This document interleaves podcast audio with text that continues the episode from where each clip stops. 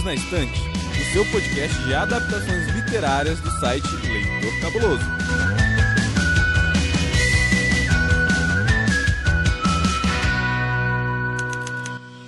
Olá, cabulosos e cabulosas, sejam bem-vindos a mais um episódio do Perdidos na Estante, o seu podcast oficial de narrativas e adaptações literárias. Nesse episódio de número 80, chegando ao finalzinho do nosso bate-papo sobre o autor Roald Dahl, a gente começa com uma pergunta: Você sabe reconhecer uma bruxa? Onde elas se escondem? Do que se alimentam? Como reconhecer o perigo? Eu sou o Thiago Cordel e para me ajudar a responder essas e outras perguntas, estão aqui comigo senhora Domênica Mendes. Olá, pessoal, tudo bem? E senhor Paulo Vinícius. Olá a todos. É aquele negócio, né? Assim, conhece aquele ditado? O gato não pode sair que os ratos fazem a festa, mas no caso essa festa tá durando tanto que o gato voltou, entendeu? E agora ele tá pondo ordem na casa, né, Domênica? É bem por aí. Vim aqui dar uma olhadinha no que vocês estão aprontando, porque eu tava com saudades. Tava morrendo de saudades de ficar do lado de cá do microfone. Mas a festa tá boa, né? Então, Acho justo. Muito bom ter você aqui com a gente, principalmente para falar de um livro que com certeza deve ter sido uma experiência bem bacana para vocês. Bom, pessoal, para vocês que estão caindo aqui de paraquedas nesse episódio, tá rolando um bate-papo muito legal sobre literatura infantil com base em algumas histórias do escritor britânico Roald Dahl. Então, se você quiser pegar o comecinho dessa nossa discussão, é só voltar a partir do episódio número 76 do Perdidos, que está disponível em qualquer agregador de podcast, no Spotify e também no site Leitor Cabuloso Ah, vale lembrar que esse episódio aqui vai ser livre de spoilers, viu? Então, escolhe um lugar bem seguro, fique escondido e não confia em ninguém que tente te oferecer chocolate, porque as bruxas de Road Doll são o nosso assunto de hoje. Vamos lá?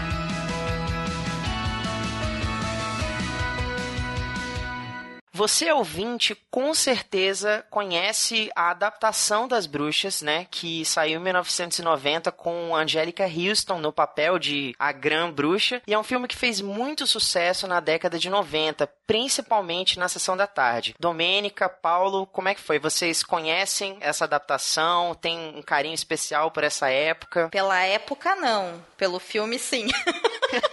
eu eu assisti muitas vezes Convenção das Bruxas bruxas que passava na sessão da tarde da Rede Globo, nem sei se ainda existe sessão da tarde. E tem a Angelica Houston maravilhosa, que se você nasceu ali na década de 90, o começo dos anos 2000 e ouve a gente, dá um Google aí, Angelica Houston, procura o Convenção das Bruxas, mas procura também o filme da família Adams. E aí vocês vão começar a entender o amor que a gente tem por essa mulher e por essa obra. É um filme bem gostoso de assistir, bem sessão da tarde. É um filme para criança, né? Eu tenho um carinho especial, sim, com certeza. E você, Paulo? Então, eu assim, lembro desse filme, já assisti várias vezes na sessão da tarde. É muito curioso que eu nunca tinha lido o livro, né? De origem dele. Assim como vários do Roald Dahl. Esse foi o primeiro que eu li do Roald Dahl. Mas o filme, ele tem todo um, todo um clima de anos 90, né? Você consegue ver através da filmografia. É muito bacana sempre rever o filme, né? Engraçado que a gente pegou e para ver agora com um outro olhar, então é bem diferente.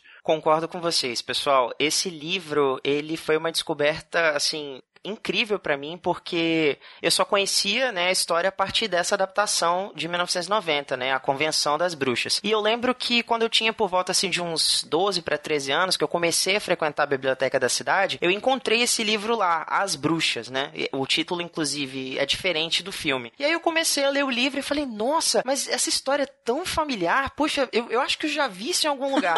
Até que eu me dei conta de que eu estava lendo o livro que inspirou a adaptação, assim. Então eu falei, ah, meu Deus, que legal, né? Muito, muito bacana. Aproveitando esse gancho, a revista literária Publishers Weekly, né? É uma publicação norte-americana, ela possui uma lista de recomendações com 150 livros mais vendidos de todos os tempos para crianças. E não por acaso, o autor Roald Dahl ocupa três lugares nessa lista, um desses lugares com o livro As Bruxas. Em 2019, a BBC também publicou o ranking dela, né, com 100 romances mais influentes de todos os tempos, e novamente a história escrita por Roald Dahl figura entre as mais queridas de todos os tempos. Mas é importante a gente ressaltar também que nem só de elogios vivem as bruxas, né, de Roald Dahl. A American Library Association já considerou esse livro como um dos mais desafiadores de todos os tempos, porque segundo, né, a argumentação da associação, a narrativa de As Bruxas é carregada de um discurso misógino, né, por colocar somente as mulheres como bruxas, né, não, não dando a possibilidade de um homem, por exemplo, estar tá envolvido dentro desse mesmo contexto e colocar as mulheres como uma figura ameaçadora, uma figura que representa perigo e ao mesmo tempo ter esse asco, né, em, em, relação à figura feminina. Não obstante, eles também consideram uma má influência porque, de certa forma, para quem lê o livro, sabe, ele meio que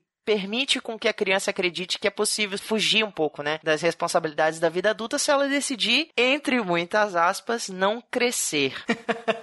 Peter Pan, beijo. Mas sim, gente, é misógino, né? Na segunda página do livro ali, logo na abertura, se alguém pegar na página 4, já tem bem escancarado a misoginia, uma coisa que me chamou muita atenção. Você se incomoda se eu ler, Tiago, esse trecho? De forma alguma, pode ficar à vontade. Eu até separei porque é bem no comecinho do livro, tá na quarta página. O autor tá explicando pra gente que essa é uma história sobre bruxas de verdade. E aí ele diz o seguinte: Bruxa é sempre mulher. Não quero falar mal das mulheres. Quase sempre elas são maravilhosas. Mas o fato é que todas as bruxas são mulheres. Nunca existiu uma bruxa homem. Por outro lado, vampiro é homem. Lobisomem também é sempre homem. Os dois são muito perigosos, mas nenhum deles tem a metade do perigo de uma, escrita em caixa alta, bruxa de verdade. Ô, gente, assim, o Road Down. Honestamente, né, amigo? Não sei o que, que te fizeram, mas que isso, gente, que isso. Assim, me preocupa bastante esse trecho, porque ele é misógino, sim e tá escancarado aqui, é um discurso muito do opressor, né? Olha, eu até gosto de mulheres, mas olha, é que todas as bruxas são mulheres, sabe? Então, né, o que importa é o que vem depois do mas. E aí, com base nesse trecho, eu, eu sei que eu tava lendo e fiquei pensando, de jeito nenhum que eu dou esse livro na mão de uma criança para ela ler, sem ter um adulto por perto para conseguir mostrar esses pontos, sabe? De que, olha, é uma história, ele tá querendo, sei lá, te alertar sobre uma coisa, e só faz sentido dentro dessa história, não é de verdade. Ou até mesmo se de repente, dependendo da, da idade da criança, eu não faria uma supressão assim desse trecho, sabe? Porque é, é horroroso, é horroroso. E aí a obra, quanto mais vai passando, isso ressoava assim na minha cabeça, sabe? Se na edição não tivesse esse trecho, talvez seria outra obra. Foi essa sensação que eu tive. Não sei se vocês também tiveram essa sensação partindo do, do princípio que vocês são homens, né? Então. Paulo. Bom, o engraçado é que eu conheço o Roald Dahl mais pelas adaptações do que pelos livros, né? Mas se você for pegar. Você e todos os brasileiros. É. Mas se você for pegar pelas adaptações, você pode ver que isso está presente em outros filmes também. Por exemplo, acho que a Fábrica de Chocolate, tem Matilda, tem bastante disso. Então, o discurso misógino, ele tá presente no, no, nas bruxas, acho que assim, de ponta a ponta, né? O Rhodes Dahl, ele é totalmente politicamente incorreto nos dias de hoje, né? Se você fosse colocar para avaliação qualquer obra considerada infantil dele hoje, ele não passaria pelo crivo de boa parte das associações de pais esse as bruxas. Inclusive, ele incentiva a criança a ser uma filha da mãe completa, né? Não tomar banho, tipo, não quero estudar, não quero ter que fazer dever de casa. Então é uma obra bem complicadinha de você colocar na mão de uma criança assim sem ter alguém por perto para dar esses parênteses, para falar assim, não, ó, não é bem por aí, tá, ele tá só brincando. É que eu acho que tem uma diferença entre um conto de fadas falar na voz de uma criança ou falar para um personagem que é uma criança que se ele ficar sem tomar banho, ele vai sobreviver. Porque ali, uhum. é, a gente sabe que bruxas não existem entendeu? Então, obviamente que a criança vai tomar banho porque isso faz parte da higienização dela. Os pais talvez tenham um pouco de dificuldade de lidar com isso depois que a criança lê o livro, ok. Concordo completamente, mas para ela chegar na fase adulta, ela terá que tomar banho, né? Não é uma opção. Temos que tomar banho. Ponto. Faz parte da nossa necessidade aí de biológica, de sobrevivência. O que me preocupa é esse discurso misógino que ele coloca, que fica ali no comecinho e depois se estende, porque isso é uma coisa comportamental que dá para você criar uma criança dessa forma e ela crescer e continuar sendo misógina e continuar replicando comportamentos machistas pro resto da vida, vide o mundo do jeito que é. E aí é mais difícil lidar com isso, sabe? E se você for pensar no livro, só tem a avó como personagem feminina sem ser bruxa. Sim. Todas as outras mulheres do livro são bruxas. Sim. Ah, não, minto. Tem mais uma personagem feminina no livro. A mãe do, do Bruno. Tem mais duas, na verdade. Tem a camareira também, que aparece, mas são todas personagens secundárias. É. A única referência que ele tem é a avó, né? É secundária demais. Porque no filme tem algumas aparições. Né? Você pode colocar no plural. No livro, não. Você só tem a, avó que aparece faz co-protagoniza o livro junto do, do netinho e a mãe do Bruno que aparece acho que em uma ou duas cenas no, no livro e mais nada. E a camareira que aparece em uma ceninha lá porque tem medo dos ratos, né, e tal.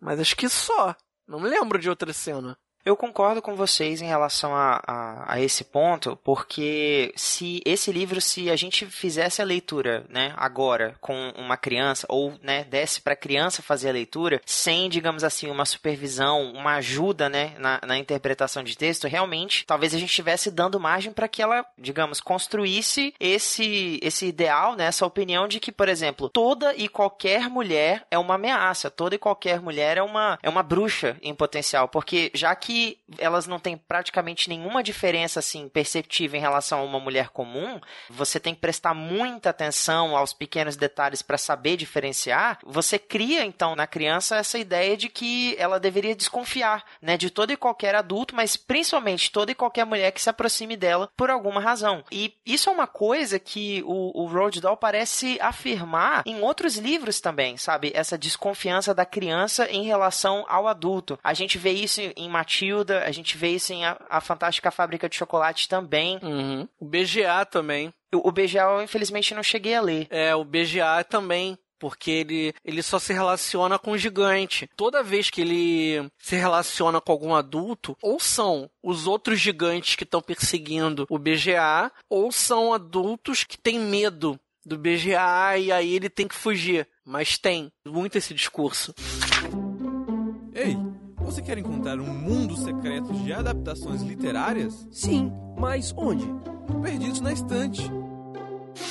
Aproveitando então para a gente entrar na discussão mais formal sobre o livro, Paulo, pode trazer para a gente os dados dessa publicação? Posso sim. As Bruxas, é o nome do livro original, é The Witches. Ele tem duas versões em português. Tem 1983, que é uma edição mais antiga, e a edição mais nova, tá até com uma capinha mais coloridinha, acho que é uma capinha rosa, mais atrativa para criança. A atual é de 2016 e ela compõe uma coleção que a WMF Martins Fontes tem feito dos livros do Roald Dahl. Você até consegue consegue encontrar ela num box agora. As ilustrações, elas são do Quentin Blake, né, que são as ilustrações originais. A tradução é do Jefferson Luiz Camargo e o livro tem 208 páginas, ou seja, é uma leitura curtinha, tá? Aliás, tem bastante ilustrações. Essa ideia de ter 208 páginas, ela é bem, ela é bem falsa, é bem menos do que isso. Se você for levar em consideração que tem umas ilustrações de página inteira, tem umas que pegam metade da página, então é, é bem rapidinho. Você consegue ler em, se pegar o ritmo do Road Doll direto em dois, talvez um dia, ou se você for lendo mais devagar, mais homeopaticamente, aí você leva uns 3, 4 dias. Há controvérsias. Porque isso é um livro para criança, né? Se eu der um livro de 200 páginas na mão de uma criança de 8 anos de idade, ela vai demorar mais do que 3 dias. Não, então. Há controvérsias, a gente vai chegar lá no começo do livro, porque eu acho que o começo do livro é muito enrolado. É uma das coisas que não me atraíram e, assim, foge de qualquer manual de literatura infantil, infanto-juvenil pro dia de hoje. É, você ter 208 páginas num livro infanto-juvenil é a morte, cara. Um livro infantil. É, a versão que eu peguei tinha 240. Digamos que eu queria largar na página, sei lá, 15. é, é. Mas assim, é, é.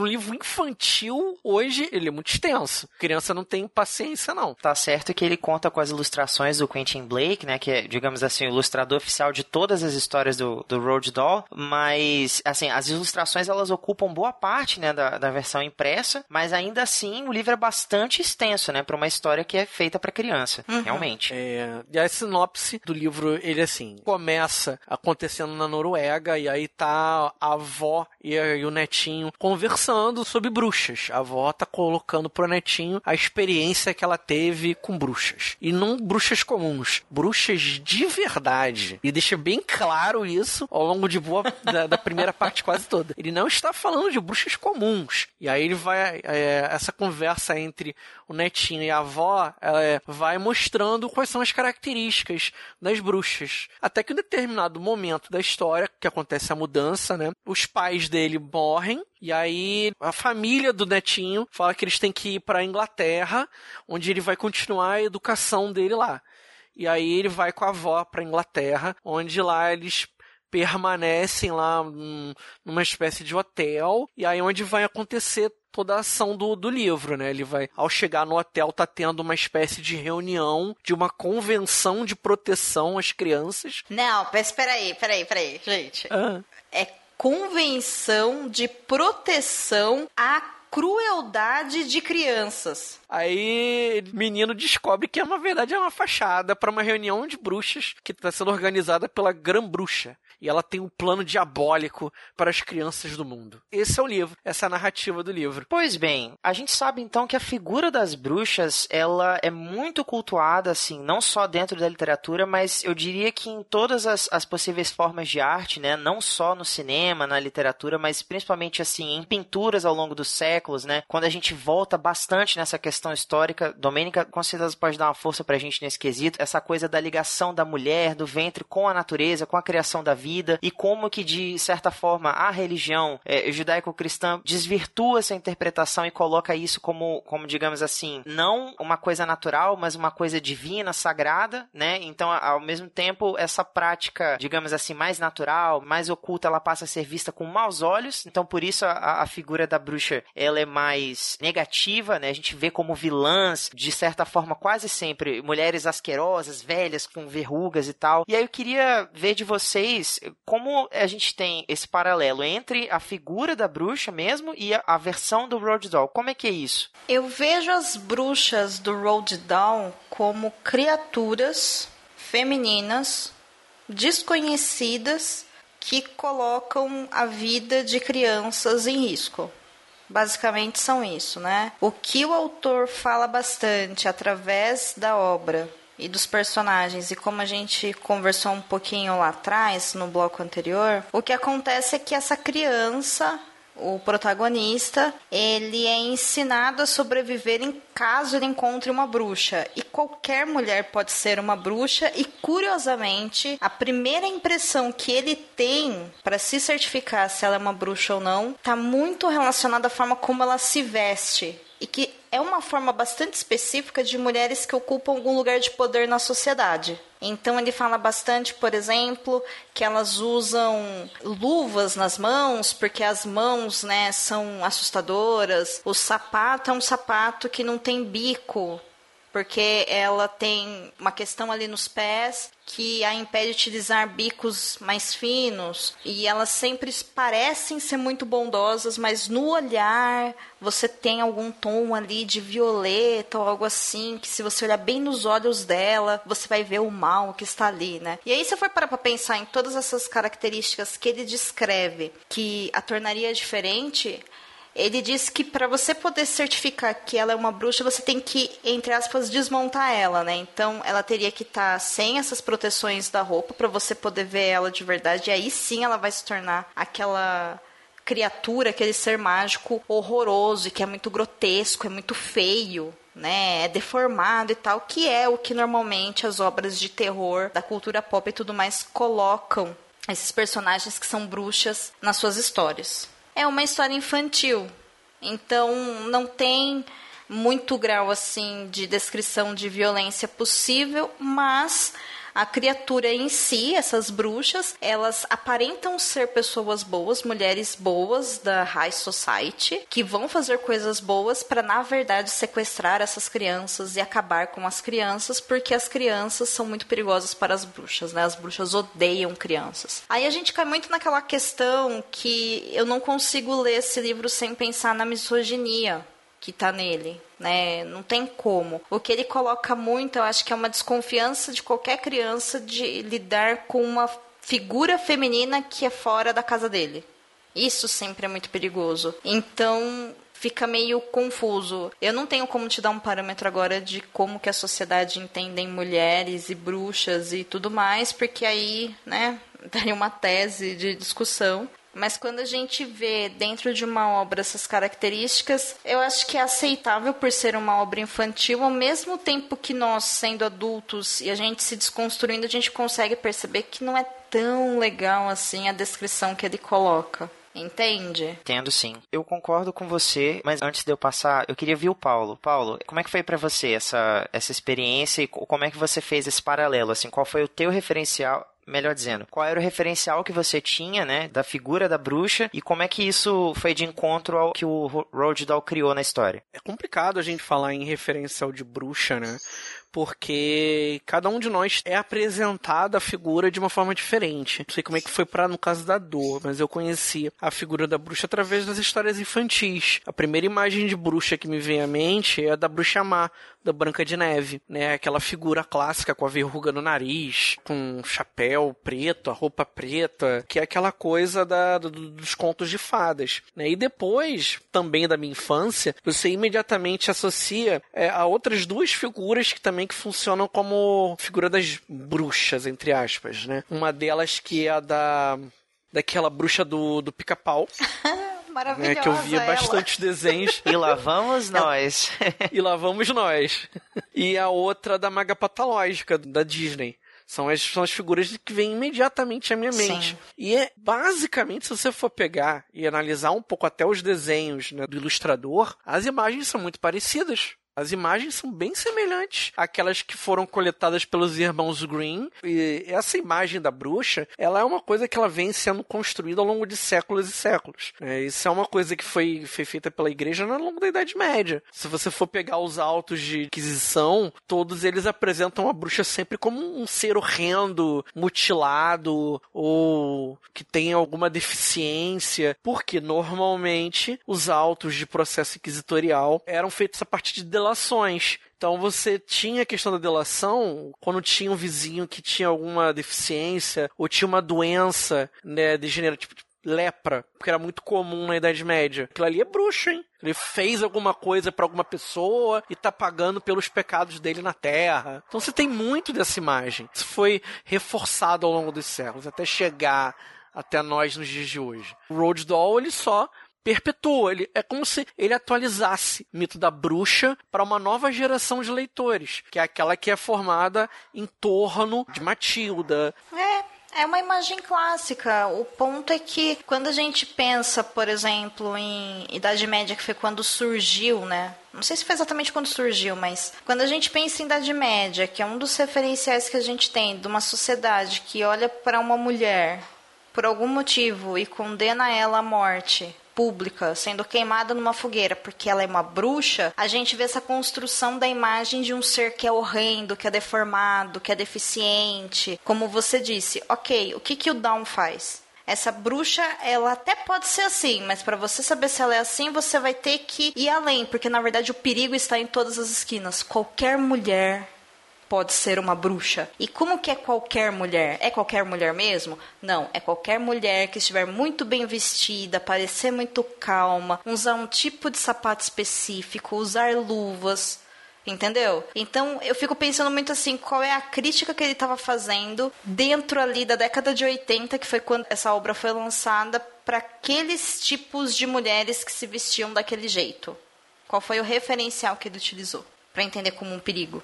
Deixa até eu fazer aproveitar a colocação também para dar uma indicação boa pro pessoal. Assim, eu tive uma professora na época da faculdade, o nome dela é Laura de Mello e Souza. Ela tem dois livros muito legais. Os dois são meio chatos de achar, mas em sebo você consegue achar numa boa. É Inferno Atlântico, que vai falar sobre a figura do demônio e da religiosidade popular no Brasil.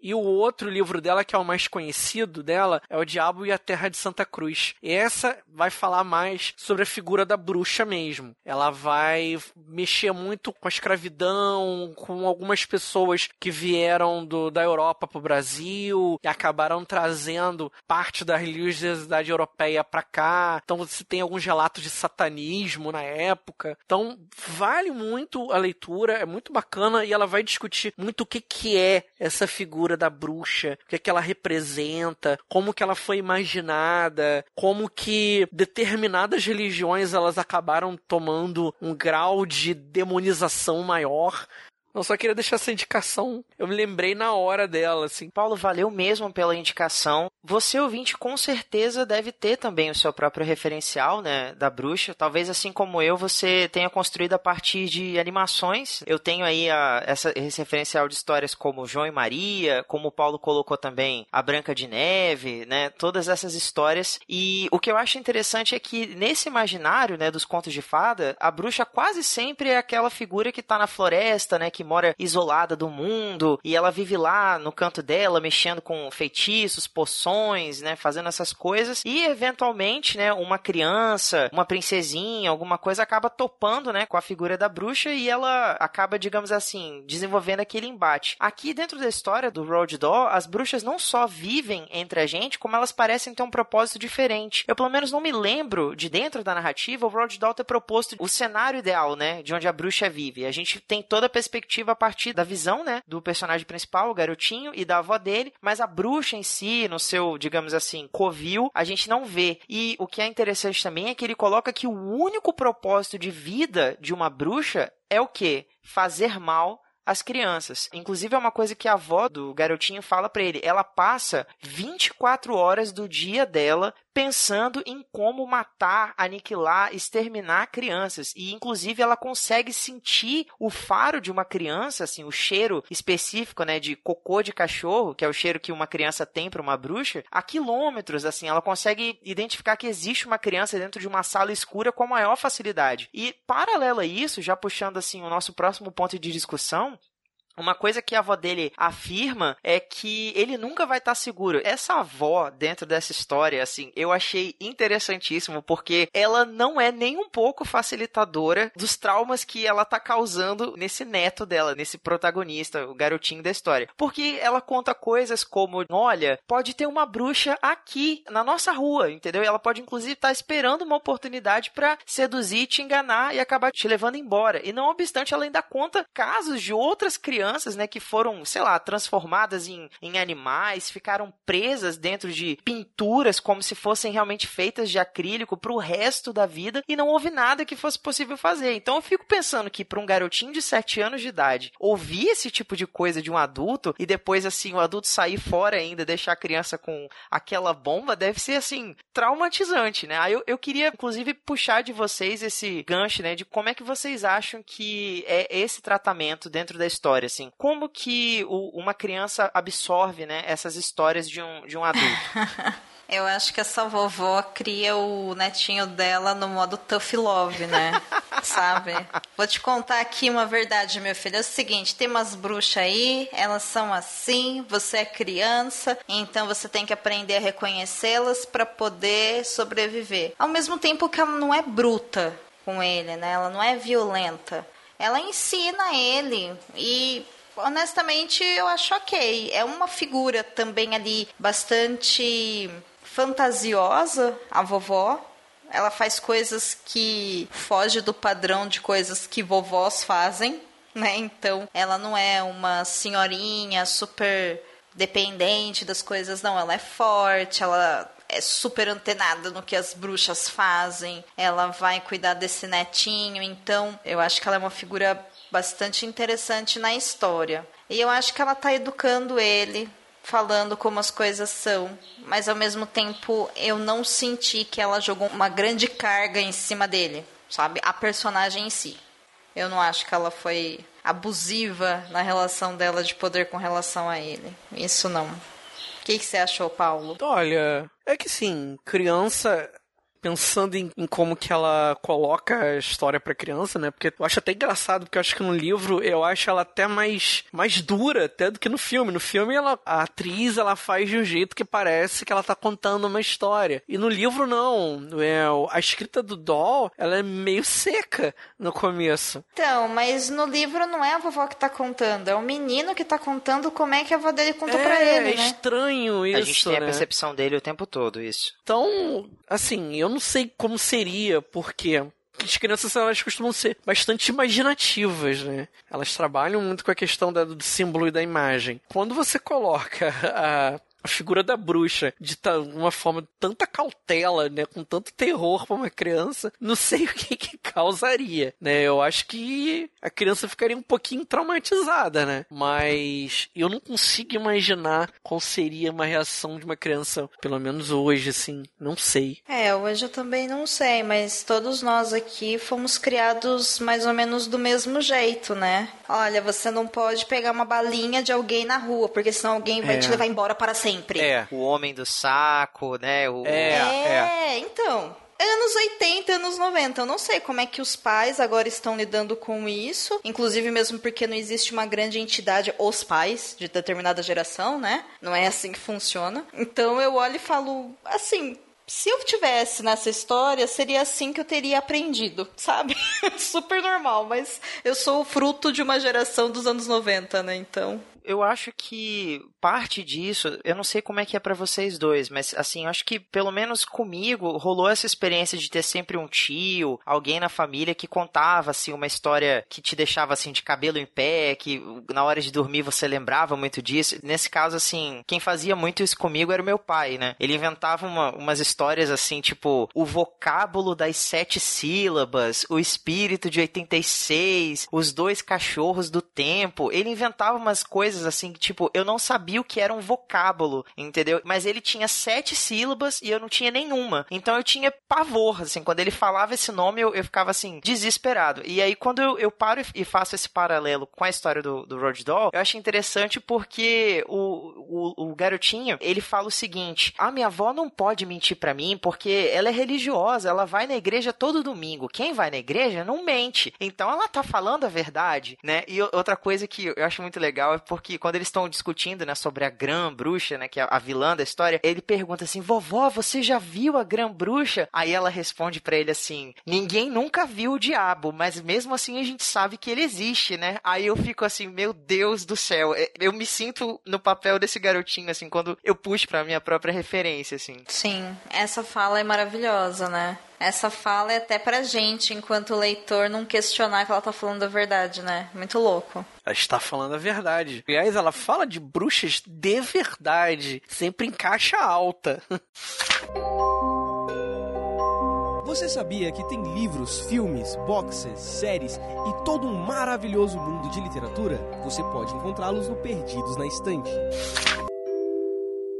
Mas eu diria, pessoal, que hoje em dia, né, pelo fato da geração atual, a gente fala que a geração millennial, ela tá mais assim envolvida com essa questão da tecnologia, né? Praticamente toda criança já nasce com um smartphone, com um tablet, né, acoplado ao- ao cordão umbilical. Eu diria que para eles os perigos são outros, porque Antigamente, um pai, uma mãe conseguia proteger a criança do que existe lá fora contando essas histórias, sabe? Olha, cuidado com o homem do saco, não aceita doce de quem te entregar na rua, nunca fala com uma pessoa estranha. Mas hoje em dia não, o perigo ele pode alcançar uma criança dentro de casa, sabe? Ela tá sentada no computador que é uma janela para esse perigo, principalmente quando ela não, não tem uma supervisão, né? Então, quantos casos a gente não vê de, por exemplo, aliciadores, né, que alcançam a criança a partir de um, um joguinho, um site, alguma coisa assim, e pais que não conseguem supervisionar, sabe? Então, eu diria que, digamos assim, as bruxas da nossa geração são outras. E nesse sentido eu quero dizer o perigo, né? A, a ameaça em si. O que, que vocês acham? Eu vou ser um pouco romântico e até um pouco careta na minha colocação. Até porque eu acredito, eu, eu tenho a ligeira impressão de, de que eu sou o mais velho aqui, né? Hoje. Então, sim, minha geração e eu acredito que a da Dua também, a gente foi criado muito sem essas coisas digitais que a gente tem nos dias de hoje. A gente foi criado muito mais no analógico. Então a gente era mais imaginativo nas nossas brincadeiras infantis. Mesmo a questão do medo né, a questão do que a gente não deve fazer, tudo era envolto em uma simbologia, em alguma imagem, e através do nosso contato com os pais, porque os pais tinham muito dessa função de transmitir pra gente algumas histórias, né? Era um, era um ritual. O pai sentava, ou a mãe sentava e lia uma história, ou contava uma história. Então a gente ia construindo esse universo figurativo e magético aos pouquinhos com esse contato. Hoje não. Hoje os pais, eles têm várias atribuições, contato com os filhos, nem sempre ele é tão grande assim, então nunca sobra muito tempo. Por mais que a gente tente otimizar a nossa vida, tempo é sempre um negócio muito complicado, ainda mais nos dias de hoje, de home office, de WhatsApp, de mil coisas ao mesmo tempo que a gente está fazendo. Então é muito mais prático para o pai passar a função da contação de histórias ou da construção da simbologia infantil para um canal do YouTube, para um programinha de televisão da Cartoon Network, para um clube da vida. É muito mais fácil. Eu não tenho o trabalho de contar uma história para o meu filho, para minha filha. Não tenho essa incumbência. Então isso, de certa forma, isso cria um distanciamento e cria uma, um outro olhar sobre a construção do mundo para as crianças. Eu acho que isso é um problema. Para mim, isso é um problema você dar o celular muito cedo para a criança, como você estava falando agora, Thiago, que a criança parece que nasce com com o celular no cordão umbilical. Eu vejo isso, para mim isso é absurdo, sabe? Para mim não não rola. Eu acho que tem que ter toda uma construção até você dar um celular para criança, porque você tá pulando etapas. E ao você pular etapas, você causa distorções. Sem que a criança tenha maturidade para entender aquela escolha que você está permitindo com que ela faça, né? Sim. E para você, Edu, como é que. O que, que você pensa a respeito disso? Eu penso que são muitas coisas envolvidas nisso tudo. Uma é a questão da contação de histórias, que ela pode ser feita de diversas formas, né? Seja com o seu cuidador ou a sua cuidadora disponível ali para você, seja através do uso de algum outro tipo de tecnologia, como um livro, um audiolivro, um filme, um game, um canal no YouTube, seja lá o que for. Eu acho que uma coisa não tira a necessidade da outra coisa. Eu acho que faz parte do desenvolvimento neural de qualquer ser humano essa etapa da fantasia. A gente precisa dessa fantasia quando a gente é criança, é uma questão neurológica. Está relacionada à psicologia e está relacionada a como o nosso cérebro funciona. Com relação a essa, esse uso do celular desde muito cedo e tudo mais, eu também entendo que os dias atuais, para algumas pessoas, o celular pode facilitar, mas isso já é um recorte bastante específico de pessoas que fazem parte de uma classe média, que tem acesso a um celular, que tem acesso a uma internet. Então, tem outras questões aí que tem que ser analisado, né? Inclusive, é só a gente fazer um parâmetro da diferença de Sim, hoje provavelmente as pessoas com as quais a gente convive têm acesso a um celular, assim como todos nós aqui tínhamos acesso à televisão. E aí?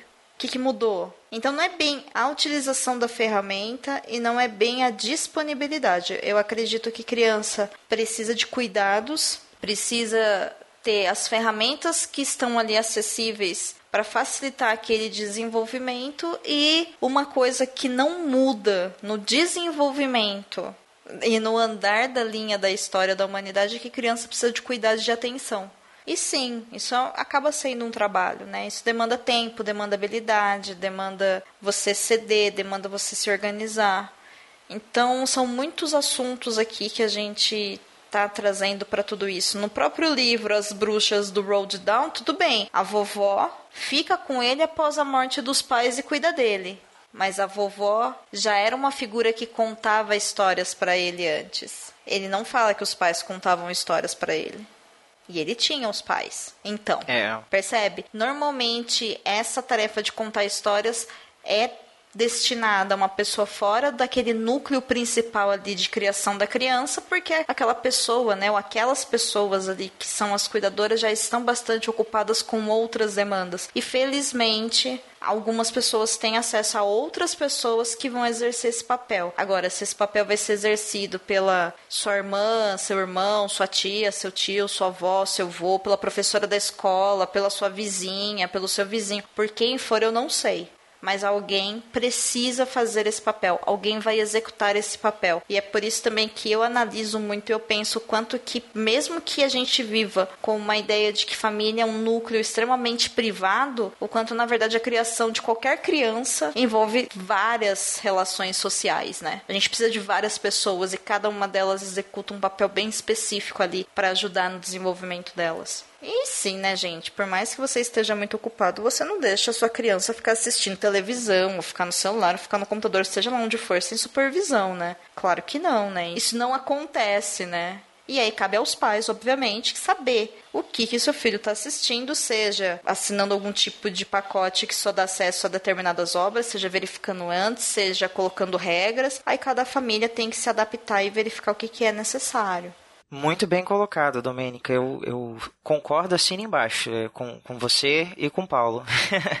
Bom, pessoal, chegando então ao finalzinho desse episódio, senhorita Domênica Mendes, melhor dizendo, né? Dona Domênica Mendes, né? Rainha do, dos perdidos na estante, senhora de seu nome, das madeixas roxas. Onde que a gente te encontra nessas internets da vida? Conte pra gente. Isso super fácil de achar na internet, gente. Tô lá no Twitter e no Instagram como arroba Domênica Mendes. Também estou aqui no Perdidos de vez em quando. E vocês encontram encontram alguns vídeos em forma de live lá pelo canal do YouTube do Leitor Cabuloso, quando a gente estava fazendo o especial do Lovecraft Country, comentando episódio a episódio. Então, de vez em quando eu estava por lá. Se você assistiu a série, corre lá para ouvir. E se você curte podcasts, fora esse, eu também tô lá no Estúdio 31, que é o podcast oficial da rede, o podcast é delas. Pode me seguir, eu sou legal, me chama para conversar.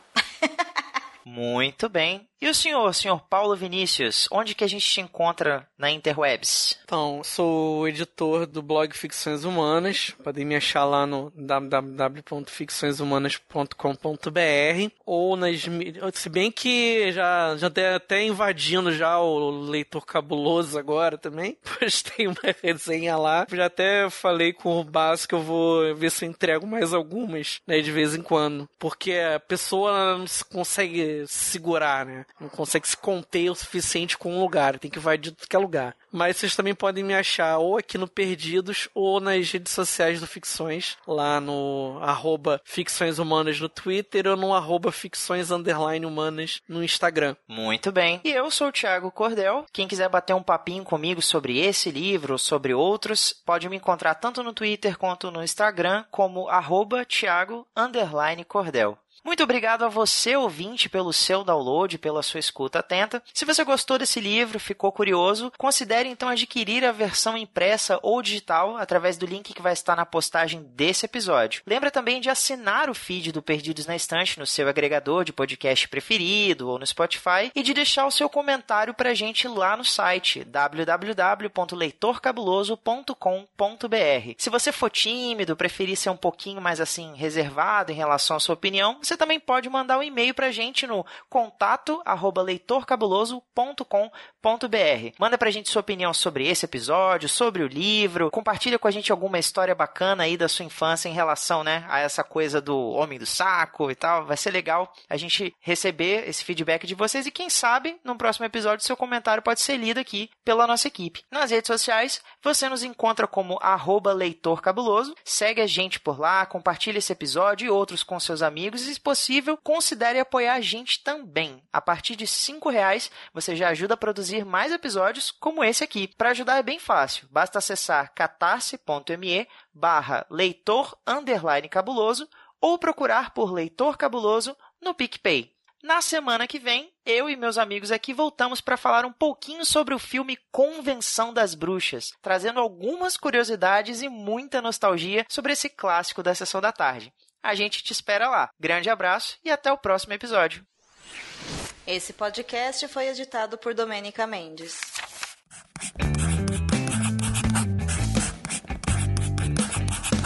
Esse podcast faz parte do site Leitor Cabuloso. Conheça nossos conteúdos em www.leitorcabuloso.com.br.